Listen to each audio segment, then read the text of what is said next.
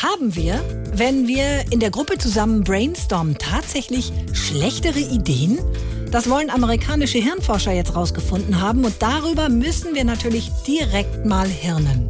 So, dann herzlich willkommen zu unserem Brainstorming. Schön, dass ihr alle da seid. Hallo. Thema heute: Bei Gruppenbrainstormings entstehen die schlechtesten Ideen. Hat dazu jemand eine Idee? Ich glaube, das stimmt so nicht. Haben aber diese Hirnforscher rausgefunden. Wo? Na, in dieser Studie in Amerika. Amerika. Also, was meint ihr? Haben wir hier nur blöde Ideen, wenn wir hier so als Gruppe zusammenhocken? Vorschläge?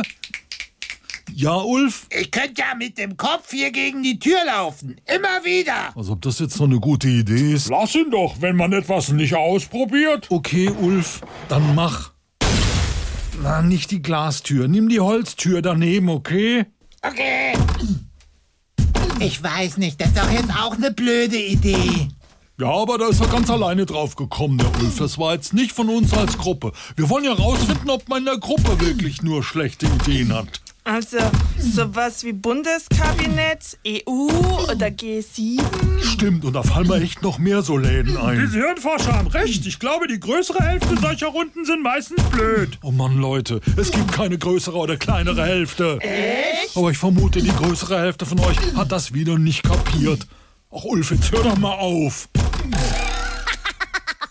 SWR 3